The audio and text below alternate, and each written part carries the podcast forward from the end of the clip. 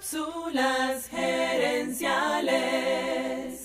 Cápsulas gerenciales.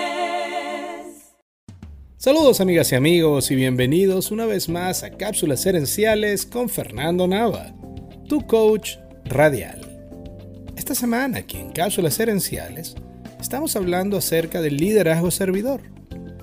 Este concepto fue creado por Robert Greenleaf y según esta escuela de liderazgo, el líder se concentra en servir a sus empleados y no al revés.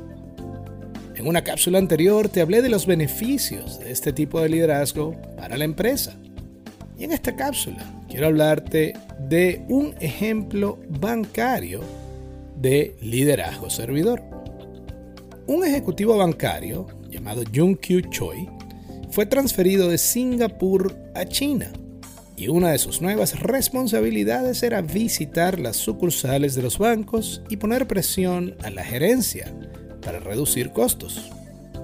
El equipo de las sucursales pasaba semanas preparándose con ansiedad para esas visitas y las experiencias no eran agradables ni para esas sucursales ni para Choi. Choi decidió cambiar la naturaleza de esas visitas y en lugar de llegar a las sucursales y poner presión, comenzó a hacer visitas sorpresa donde le traía desayuno a los empleados. Luego de esa reunión social, hacían una breve reunión informal, incluso de pie, donde él les preguntaba a los empleados cómo podía ayudarles a que su sucursal trabajara mejor. Al principio hubo sorpresa y escepticismo, pero poco a poco la participación fue aumentando. En un año, Choi visitó más de 80 sucursales y obtuvo muchas ideas para resolver cuellos de botella y quejas de los empleados que aplicaban a varias de las sedes del banco. Eran problemas fáciles de solucionar y que hacían más felices y productivos a los empleados. Pero como ningún gerente anterior había preguntado, nadie lo había resuelto. El caso más destacado fue el de una sede del banco que estaba dentro de un mall, de un centro comercial. El banco tenía el mismo horario que otras sucursales, pero no el mismo horario del centro comercial. Los empleados le preguntaron al ejecutivo si podrían abrir y cerrar a la misma hora que el centro comercial e incluso experimentar abrir los fines de semana, contratando más personal y pagando horas extras. Esa sucursal del banco terminó generando más ingresos en los dos días del fin de semana que en los otros cinco días de la semana.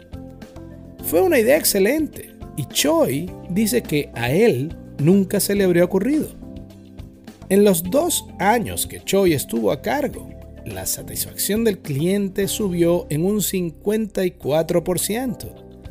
Las quejas bajaron 30% y la satisfacción de los empleados pasó a ser una de las más altas en el país, comparada incluso con otras ciudades y otros bancos.